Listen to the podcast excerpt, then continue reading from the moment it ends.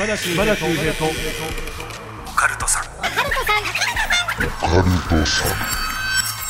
島田秀平とオカルトさん。怪談都市伝説占い。さまざまなオカルトジャンルの専門家をゲストにお招きしディープなお話を伺っていく島田秀平とオカルトさん。第106回の配信です。ゲストは前回に引き続き森沢東馬さんです。お願いいたします。よろしくお願いします。ね、本当にあった呪いのビデオ演出もねされていて。で今現在ねあの YouTube すごいですね。フェイクドキュメンタリーホラーチャンネルホラホラファイル。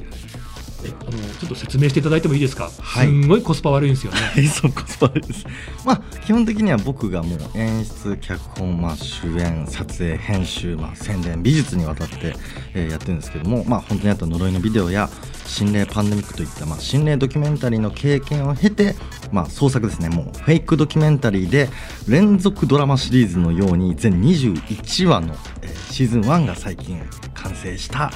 YouTube チャンネルになっております。はい、本当ただの映画ですよね。ただのって言ったらあれですけども完成度はえげつないですから、はい、めちゃめちゃ力入ってますからね。あの怖いの好きな方絶対楽しいと思いますんでホラホラファイルぜひねチェックしていただきたいと思います。まあそんなね森沢トーマスさんちょっとまずはメール届いてますんで、結構不思議な体験したとかあと質問ちょっとねお答えいただきたいと思うんですけどもまずこちら、えー男性の方ですが何ぬねなんだろうさんからいただきます。はい。はじめまして、えーこのポッドキャストを最近聞き始めました。楽しく拝聴させていただいております。ありがとうございます。私はですね、すごく目が悪くて、コンタクトをして生活をしています。そこでふと疑問に思ったんですが、幽霊は目が悪くてもはっきりわかるものなんでしょうか？くだらない質問ですみませんっていう。ちょっとこう、面白いんだけど、確かにこれ気になるよなって質問来まして。あでもどうでしょうかね映像に関してで言うと、はいでも確かに目じゃないですかね。本当に画質が悪かったりピントがボケてたりしたらその分幽霊ってのも同時に見えにくくなるものなのでその流れで言えば人が直視しようとする時も視力があった方が見えやすいという考えですよね。僕もなんかそういうなんか見えるってことに関して言うと、まあ、確かに視力があった方がいいのかなと思うんですけどこれ面白いのがあの聞こえるパターンなんですよね。はいはい急にねあのなんかお経のような声が聞こえたとか、まあ、霊のような「おい」とか「ちょっと待てよ」って声が聞こえたっていう階段あるんですけど皆さん同じように言うのが耳からじゃなくってだからダイレクトに脳に入ってくるみたいな。はいはいはいだ聴力とかじゃなくなんか霊の方から直接ダイレクトにメッセージを送ってくるみたいなところがあるので、まあ視力は分かりませんけど聴力の場合聞く場合っていうのは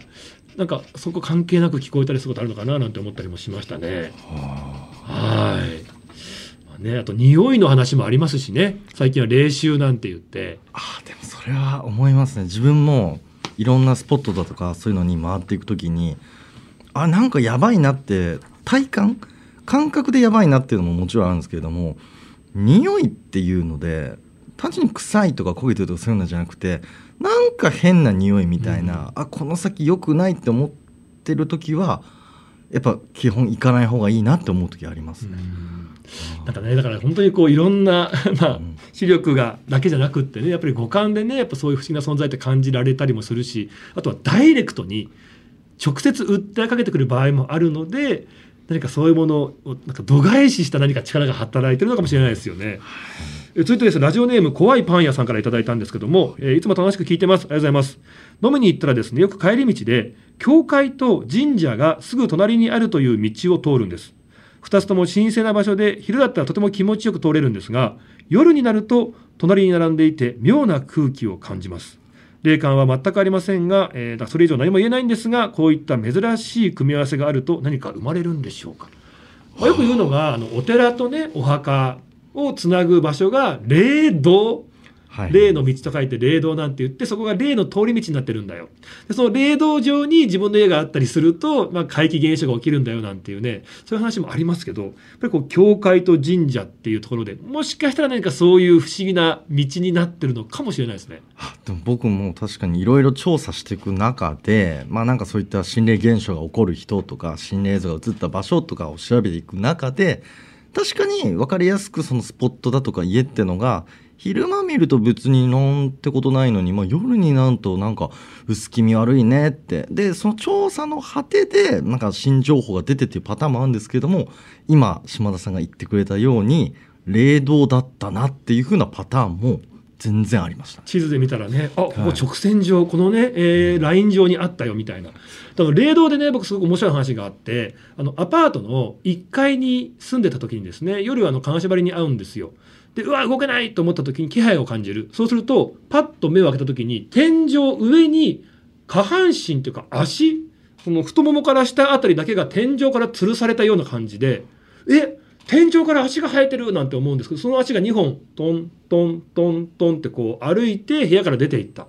そうすると金縛りが解けたっていう。え解けるんですねことがあったんですね、はいはい。これが1階の住人の証言です。はい。でこのアパートその上ですね。2階の方がですね同じ日に金縛りに遭うんですって。ということはですね床ですよ。下床から生首首がニョキって生えてそれがスーッと移動して部屋を出てった時に金縛りが解けたっていう。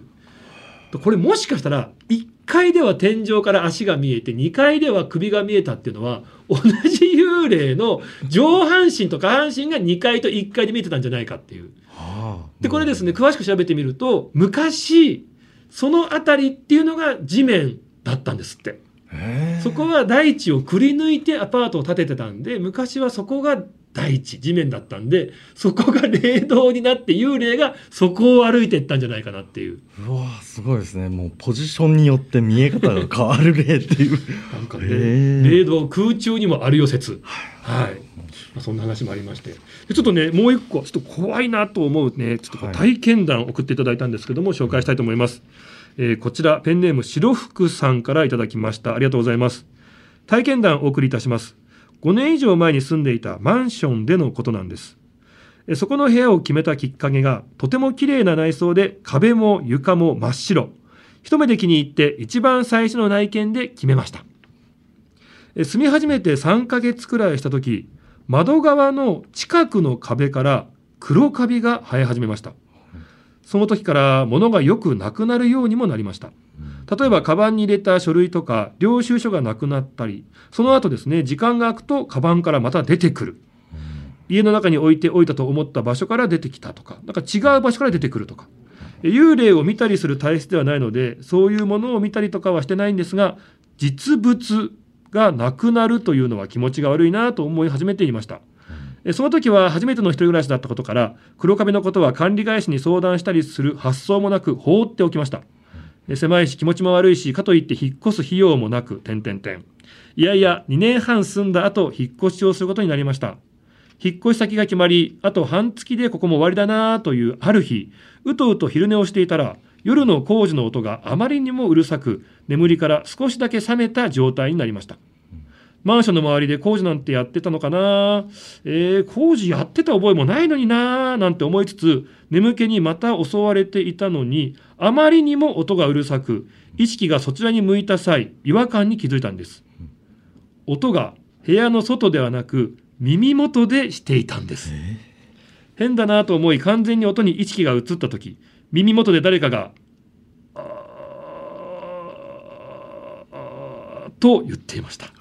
一気に眠気が覚め起き上がり窓の外を見るとやはり工事は一切していない。とても静かな空間になっていました。そして退去するときは部屋全体が黒カビだらけになっていてものすごく高い退去費を払わなければいけなくなりました。現実的にも怖い話でした。えー？えでもその工事音と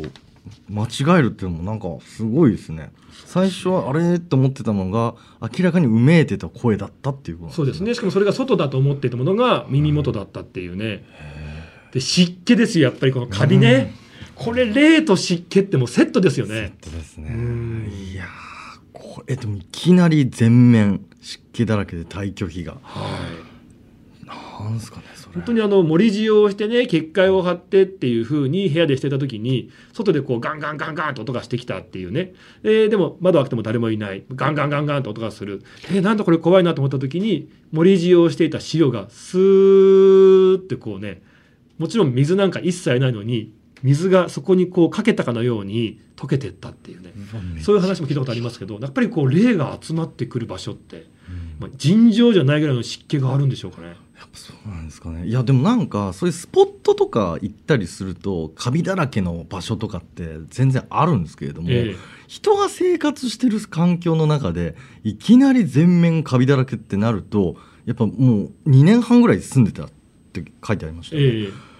急激になんかその霊が発動したみたいなそういうことなんですかねかもしれないですね。あとねなんか、まあ、2年半住んでたですけどもう引っ越し先も決まっていよいよもうそこの部屋出るって時に最後になんかこう霊がねなんかすごく力振り絞ったんでしょうかね。お前が出ていくんだったら 本気出すぞみたいな。そういうことなんですかね、うん。なんかねだからまあこれを見ていると聞いていると霊感があるなしにかかわらずまあ霊感がない人は気づきづらいのかもしれないけどでもそれでも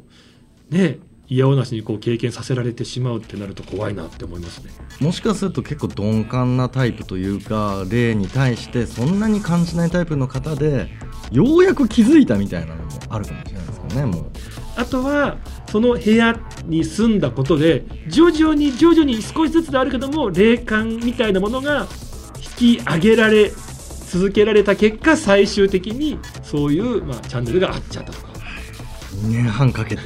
肥やされたっていうことですね。そのね、えー霊が見える体仕様にされてしまった。改造されてしまったみたいな。大変ですね。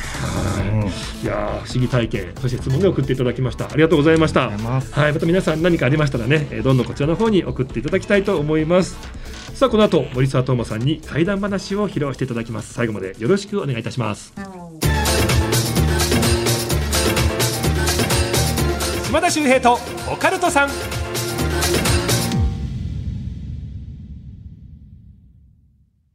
キャストの世界の魅力を広めていく番組、クロスポッド。ポッキャを愛する様々なゲストをお迎えしておすすめポッキャを教えてもらっています。Amazon Music なら、ほぼノーカットのフルバージョンも聞けちゃう。地上波版の2倍、3倍も当たり前詰め替え用の柔軟剤ぐらい、たっぷり聞けます。好きなポッドキャストがきっと見つかる。クロスポッドは毎週月曜日に配信です。ようこそ闇の世界へ。それはこの街のどこかで誰かが体験した秘密の物語。怖いライトゾーン。福原遥がご案内します。詳しくは日本放送ポッドキャストステーションで。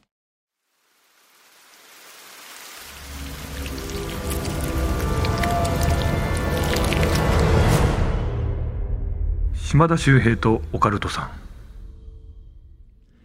それでは森沢東馬さんに怪談話を披露していただきますよろしくお願いいたしますよろしくお願いします。蔵入りになった心霊映像という話なんですけれども、まあ、これ大体今から7年ほど前に来た心霊映像の話です。まあ、先ほども紹介させてもらったんですけども、まあ、本当にあった呪いのビデオや心霊パンデミックという作品で、まあ、スタッフをやってきて、まあ、まず先に伝えておきたいことなんですけれどもいろんな心霊映像が来る中で実際に採用されるものっていうのはもうほとんどないということなんですね。うんまあ、実際に心霊映像が送られてきましたそしてそれをまあ現地を見て映像もより細かく見ていって現地の聞き込みをしてそして何か関連性であったり何かまあ違う真実が見えたりした場合に皆様にお届けするというのがまあ基本的なえーものなので結局現地に行ったけど何も起こらずまあ際立った情報もなかったものっていうのはもうお蔵入りになってしまうという感じでございます。はいちなみにその7年前に来たその心霊映像っていうのは、まあ、大学生の4人組ぐらいな人たちがそのとある団体の施設に、まあ、心霊スポットだということで、えー中を散策した時の映像だったんです。うんまあ皆さんも見たことがあるようなもう本当にわちゃわちゃしながら現地を巡っていく映像だったんですけどもその中にまあ人影というかまあその廊下のところに人の影のようなものが見えたという心霊映像だったんです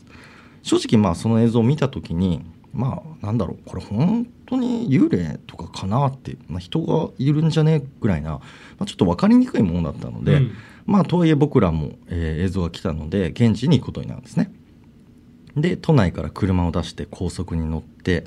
でそこの高速からまあその山の中にぐるぐるぐるぐると車を走らせてまあ、現地に到着したんです。はい。そしたらその入り口っていうのに、えーいきなり、まあ、階段が300段ぐらいですかね。え？ものすごい高さの階段があったんですよ。山ですよね。あもう山の中にいきなりその施設の場所があって、えいきなり階段が300段あるほでうわっていうふうにスタッフで、まあ、その時3人いたんですけれども、はい。まあでもこの登った先だよねっていうことで、まあ、階段を300段ほど登ってそしたらその映像が映っていたその施設、まあ、3階建ての大きい塔みたいなところなんですよ。で他を見てみるとなんかもうお茶会でもできるような和な感じの建物だったりう、うん、ちょっと外れの倉庫の方に行ってみたりするとなんか金の像まあおそらく祀られてていたであろうその金の像みたいなものがいっぱい敷き詰められてる部屋とかもあったんです。ほでその問題の塔の中に入ってでそれが3階で撮られた映像なので3階まで移動していくんですけども、まあ、ものすごい広い空間だったのでまあもうなんか100人ぐらいでなんか飲みの席というかもう飲み会しようと思ってもできるような広さだったんですよ。う、うん、で一応その2階の方も見てみるとおそらくその団体の当時の資料みたいなものが丸々残ってるんですね。はいで3階について映像に照らし合わせて現地で定点映像で撮影をしていくと。で多分もう昼頃からもう半日近くそこで、えー様子を見たんですけれども際立って何も起こらなかったんです。うん。でかといってそれだけで帰ることはできないので、えー翌日近くの、えー近隣の方々にいろいろと話を聞いていくんですけれども結局その場所に関して、まあ、ネット以上の情報はなかったので投稿者の方に、えー連絡を取って、えーちょっとこれはお蔵入りとさせていただきますというふうにその時はそれで終わったんです、はい、そこから3年ほど経った頃にうん、僕がまあ普段映像監督だとか映画監督とかをしているので仲のいいというか、まあ、割と同期の監督たちと上映会っていうんですかね、まあ、イベントスペースを借りて、えーまあ、短編映画を流したりトークをしたりっていうそういったイベントをやっていたいろんな監督さんが来られてその監督さんたちの作品がこう順々にこう上映されていくっていう。はい。はい。そういったまあそのイベントがあって、ええ。まあそういうのってまあ大体30人ぐらいのお客さんが呼べるようなちょっとこじんまりとしたイベントスペースでで僕も上映を終えて、えー実際にトークイベントも終えてそういったところでまあ結構ミニマムな空間なんで僕もトークイベントが終わったら入り口のところにまあ飲めるスペースがあったので、うん。そこでトークイベント終わってさっきまで登壇してたのに普通に飲んでたんですはいはいはい。そしたら、まあ、30代ぐらいの一人の女性が僕の方に近づいてきたんですえ。森沢さんですよねっていきなり言ってくるんですね。あはいそうですっていうふうに言ったら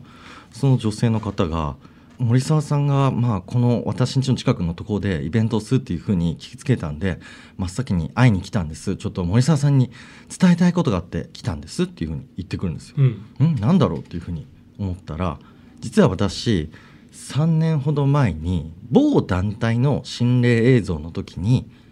投稿したものではなくその映像に映っていたメンバーの中の一人の女性だったんですっていうふうにええ言うんですよ。はい。あそうだったんですねって言って。えどうしたんですかっていうふうに聞いたらその女性が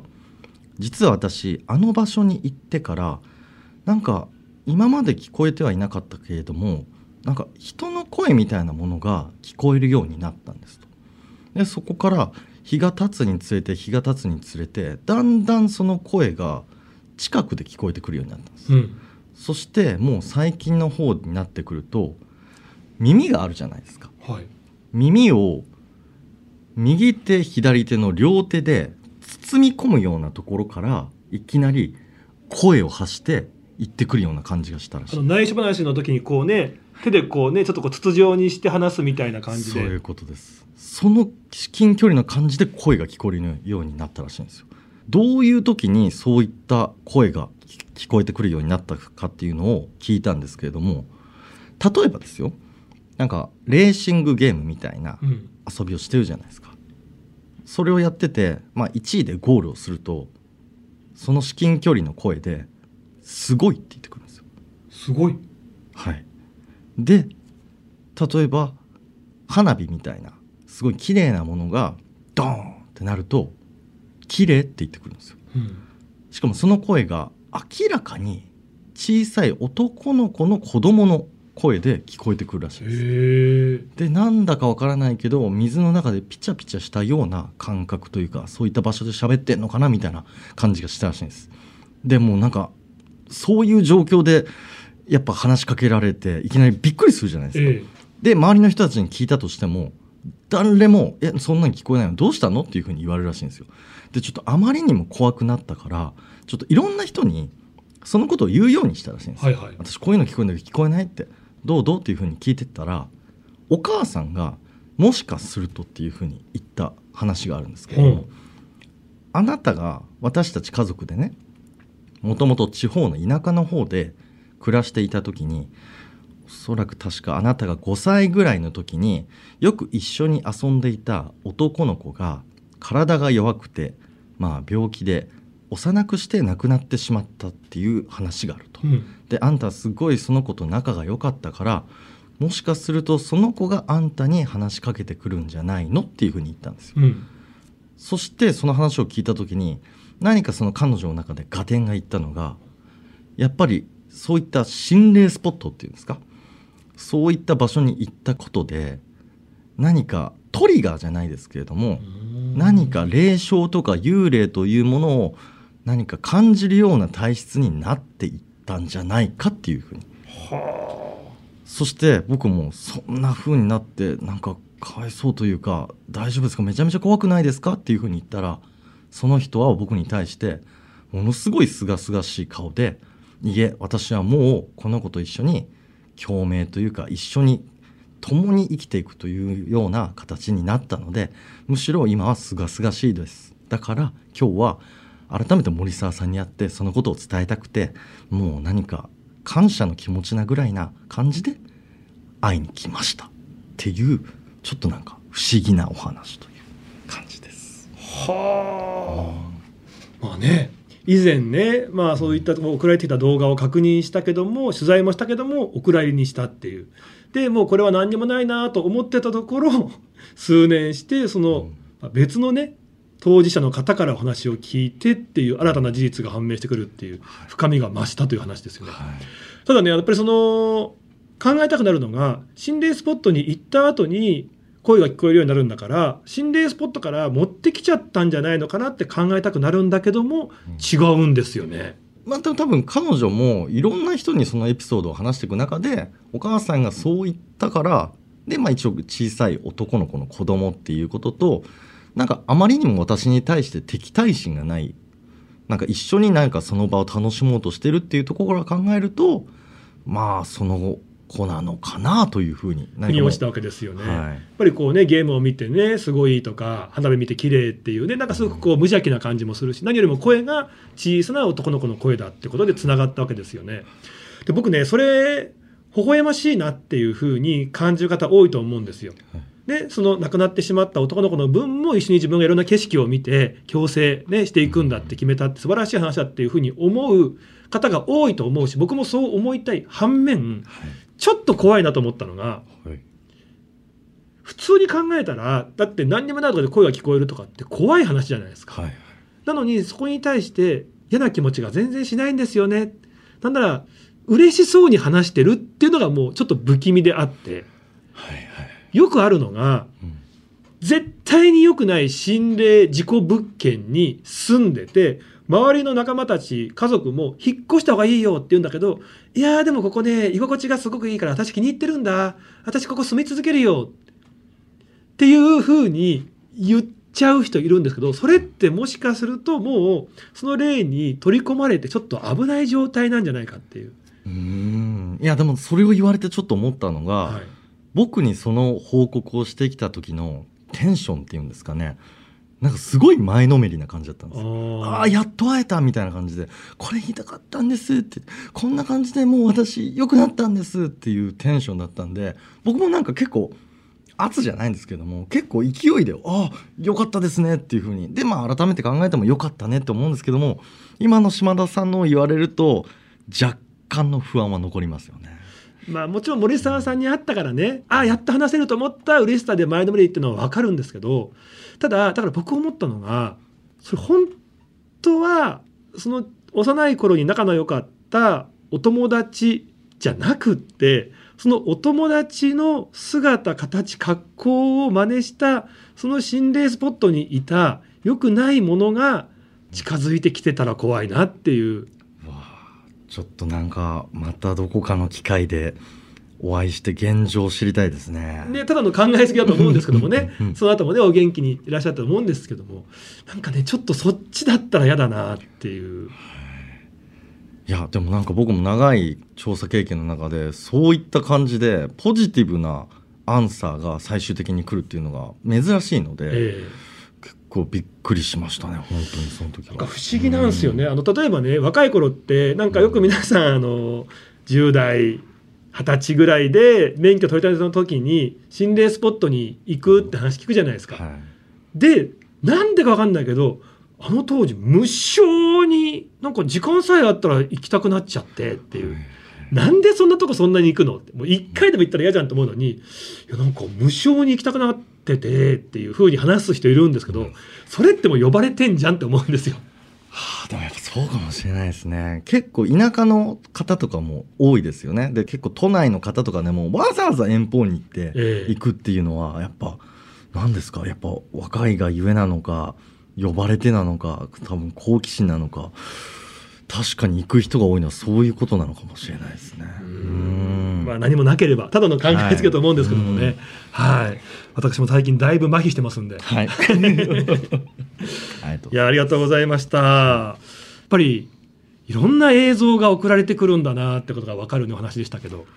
めちゃめちゃ送られてくるんですもんね。はい数は相当ありますね。うん。え今までで正直一番怖かったって思った動画とか思い出に残った動画とかってあります？これもうでもこれはもう本当に呪いのビデオの過去のやつでもう実際にあるやつなんですけれども、はい。僕がまあ言ってしまえば心霊調査スタッフをやるっていうふうになった時に、えーまあもうその時点でもう50巻以上呪いのビデオのシリーズがあったんですけれどもまあとりあえずお前これ全部、えー暇な時一から見てけっていう感じで僕いきなりスパルタ呪いのビデオ一から順見るっていうのをやったんですよ。はいで一通りそこまでの自分がスタートするまでのを見てたんですよやっぱダントツで怖かったのが結構これ有名なんですけれども失踪っていう、まあ、心霊動画があるんですけど、はいまあ、これ結構有名で普通に心霊スポットを探索している映像の中でいきなりその外に出た時に首のない全速力のまあ多分男性なのかがダダダダダダダってもう接近してくるやつがあるんですよ。それがもうあまりにももうリアルに見えるしめちゃめちゃ全速力で来るんでそれがもう僕もう衝撃でうわこれも出くわした俺もう無理だっていうやつがあったんですよ。今ね横にいるこう、作家さんがそうそうそうそうあ見てました。あ知ってるっていう。あれやばいですよね。僕もそれ知ってますあれもう。衝撃ですよね。うわーっていう。あとあれ怖かったな、あの神社の絵馬のやつ絵馬怖かったっすよ、はい絵馬も有名ですよねわかります。ね、あのバーって無数の絵馬がねあの絵馬置き場っていうんですかあそこにこうねくくりつけられてるんですけどもパッとね、えー目を離した時にあの隙間から人の顔っていうか目がギロってこう見てるっていう。あります。えー、なんかそれも絵馬っていうねいろんなこう願いとか思いが込められたものの集合体だからなんかいろいろ考えちゃったなっていうしかも多分これごめんなさい僕もちゃんと覚えてないからあれなんですけどそこの絵馬のところをよーく見るとなんか不吉な文字が書かれてるんですよ確かあれ。何でしたっけ？ありましたっけ？え？えその絵馬の絵馬の裏面っていうか願い事書くところに。あそうか。普通エマっていうとね受験合格できますようにとか誰々と一緒になれますようにとか無事出産できますようにってこう願いを書いてるねプポジティブなものの集合体って感じですけど「まるまる死ね」って名前が書かれてる絵馬がじゃああそこよく見たらそういう絵馬が映り込んでたんですよ。そうですそうです。だからあそこでひょっと出てくるんですけどよーく見たらえめちゃめちゃ不吉な願い書かれてるじゃんっていうダブル怖いなんです。あのそれで言ったらねあの京都にあの悪縁を断ち切るっていう有名な神社があるんですよ。まあ、悪縁を断ち切って良縁を呼び込むって意味があるんですけどもなんかこう悪いものをもうなくしてくれるみたいなことで本当にたくさんの方が行く神社があるんですけどそこの絵馬とかえげつないですよね。あもう結構ひどいこと書いてあるんですかやっぱ。まあ、例えばね、まあ、恋愛でもうお別れしたいんだっていうのがあると思うじゃないですか。で他にはその病気とね縁を切りたいとかタバコと縁を切りたいとかって、まあ、そういうのも分かるんですけど横に住んでる誰々んち、ね、もう自分が思いつく最悪の苦しみ方でとかねあとその誰々と不倫してる誰々お前はこうなってこうなってこうなってみたいなのがすごい本当になんかこう負の感情の集合体って感じがしてなんかまがまがしいオーラがそこから出てるようなそこを見るだけでちょっと具合悪くなっちゃいましたもんね。そう思うとそのさっき言った映像みたいなものが出てきてもそこでも出てきてもおかしくないような感じですよね。エマにそんなん書くなやって感じですね。いろんな願いっていうかね、思いがあるんでしょうけどもね、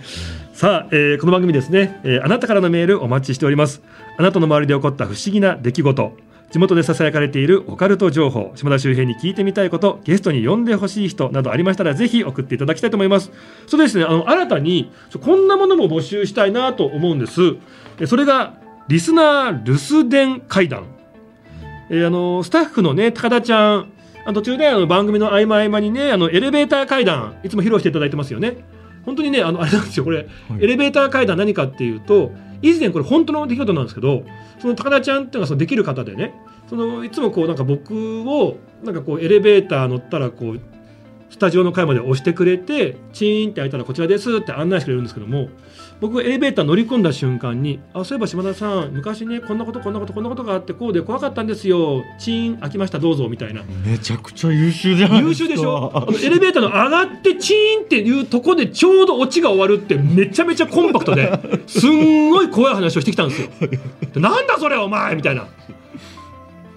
でもまあすっごい後味悪い話だったんで、まあ、スタジオその後のね収録ちょっとねあの尾を引いたという話にちょっとねすちょっとモヤモヤした気持ちでっていう怖かったなっていう。もう一切邪魔をせずちょうどいい尺で新しい情報をお伝えしてくそう。れる無駄ないいなと思って、まあ、そこからじゃあそういうコーナーやってみようよってことで今あのエレベーター階段って言って、まあ、エレベーター皆さんも乗っていただいてる感覚の中でその短い嫌な話をするみたいなコーナーあるんですよ。で、まあ、このね、えースタッフ高田ちゃんのエレベーター階段みたいに数十秒で終わる短い階段を送ってもらうコーナーでございます。でこれあのメールにも実際ボイスメモをね添付して送っていただいて実際にこれ流してもいいですしね、はい、あの文章のみでも構いません。あの文章の場合は私島田が代読いたしますんでまさにこう家に帰ってきてあなんか留守電点滅してる。じゃあボタン押してみよう。ポーンって押した時に出てきたらやだなみたいな。はい、えーそんなね、えーイメージの怪談、えーリスナー留守電怪談送っていただきたいと思います。ショート動画の時代と思いきやショート怪談の時代も来てるということですね。ですね。はやっぱりどんどんどんどんね短くなってきてますからね。えー宛先 OCT アットマークオールナイトニッポンドットコム OCT アットマークオールナイトニッポンドットコムです。えー今日はねこのエンディングの後に、えーリスナー留守電階段ジングルの見本例えを流します。これはあのこちらちょっと考えたやつですけどもね、はい、ぜひねこちらを参考になさってどしどし送っていただきたいと思います。さあ次回は森沢東馬さんゲストの最終回でございます、はい、よ次回もよろしくお願いします。ろしくお願いします。え島田秀平と尾形さん次回もお聞きください。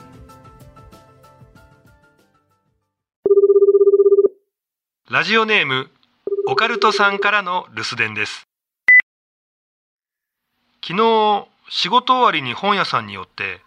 なんとなく小説を手に取ったんです。パラパラとめくって適当なページの最初の1行目を読んでみました。誕生日の翌日香りは戻らなかった。私の名前香りなんです。そして誕生日は今日。今から一人キャンプです。私は信じません。行ってきます。島田秀平とオカルト。